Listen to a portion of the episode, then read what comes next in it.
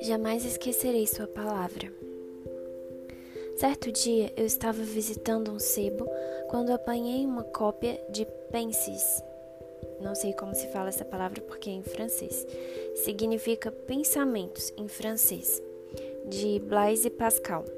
Naquela época eu não sabia muito sobre ele, mas por algum motivo me senti atraída pelo livro. Logo descobri que Pascal era um matemático e físico francês que teve um incrível encontro com Deus certa noite. Em um evento que durou duas horas, mas que mudou a vida dele para sempre. Pascal escreveu sobre a experiência em um pedaço de papel que costurou no forro do casaco. Sempre que mudava de roupa, ele também se lembrava de transferir o tal papel para estar sempre com ele. Não sei o texto completo que havia no tal papel, mas sei que nele constavam fogo, Deus de Abraão, Deus de Isaac Deus de Jacó, e que terminava com parte de Salmo 119, 16. Não me esqueço da tua palavra. Amém. Enquanto pensava sobre o compromisso de carregar consigo uma lembrança dessa experiência sagrada que Pascal havia assumido para a vida toda, fiquei imaginando de que maneira eu e você podemos acrescentar algo parecido em nossas vidas. Que verdade ele nos revelou e de que maneira podemos fazer um esforço para nos lembrar dessa verdade.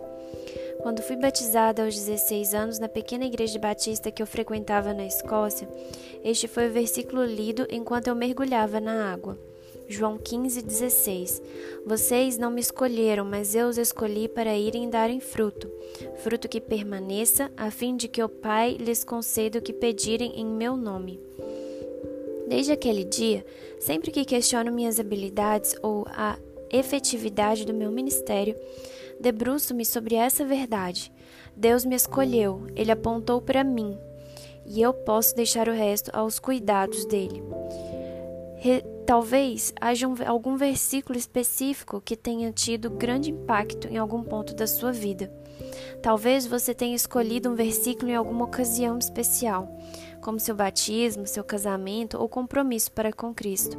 Ou talvez, quando você esteve naquele lugar escuro e difícil, Deus tenha oferecido um versículo que serviu de tábua de salvação até o raiar da manhã. Se você não tem um versículo especialmente particular, peça para que Deus lhe indique um. Ele deseja que você viva consciente da existência dele e do amor dele por você. Ele pode usar a palavra para fazer isso acontecer. E um parênteses, viu, gente? Ele não só pode usar a palavra, mas como ele usa a palavra, né? A palavra é a nossa base, a autoridade máxima em Cristo. E continuando aqui, uma frase para reflexão: jamais esquecerei Sua palavra. Cinco minutos com a palavra. Salmo 63, 6. Quando me deito, lembro-me de ti. Penso em ti durante as vigílias da noite.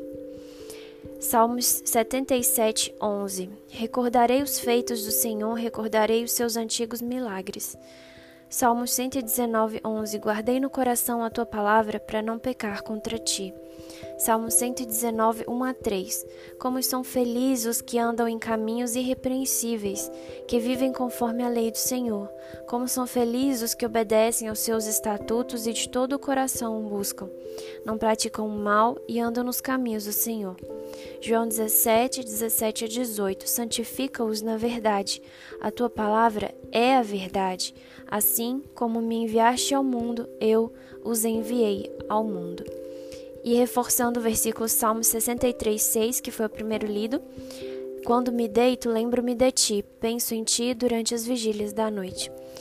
E vou deixar aqui uma pergunta para vocês que o Senhor colocou, acabou de colocar no meu coração. Não tem nada escrito, não foi nada planejado. É, será que você tem se lembrado do Senhor? Será que você tem lembrado dele durante o seu dia ou à noite? Você tem se lembrado dele durante os seus momentos de dificuldade, mas também durante os seus momentos de alegria? Ou você só pensa em Deus quando vem uma grande tristeza na sua vida? Lembre-se lembre do Senhor todos os dias. Guarde a palavra dele no seu coração para que você possa resistir ao pecado e a palavra diz que aqueles como são felizes aqueles que andam nos caminhos irrepreensíveis e nós só conseguimos andar em caminhos irrepreensíveis quando nós estamos firmados em Cristo. E mesmo assim nós não deixamos de ser pecadores ou de cair, mas nós temos uma esperança firme e nele e nós nos arrependemos porque quando nós estamos em Jesus nós não pecamos, não ficamos felizes no erro. O pecado nos incomoda. Um beijo, fiquem com Deus.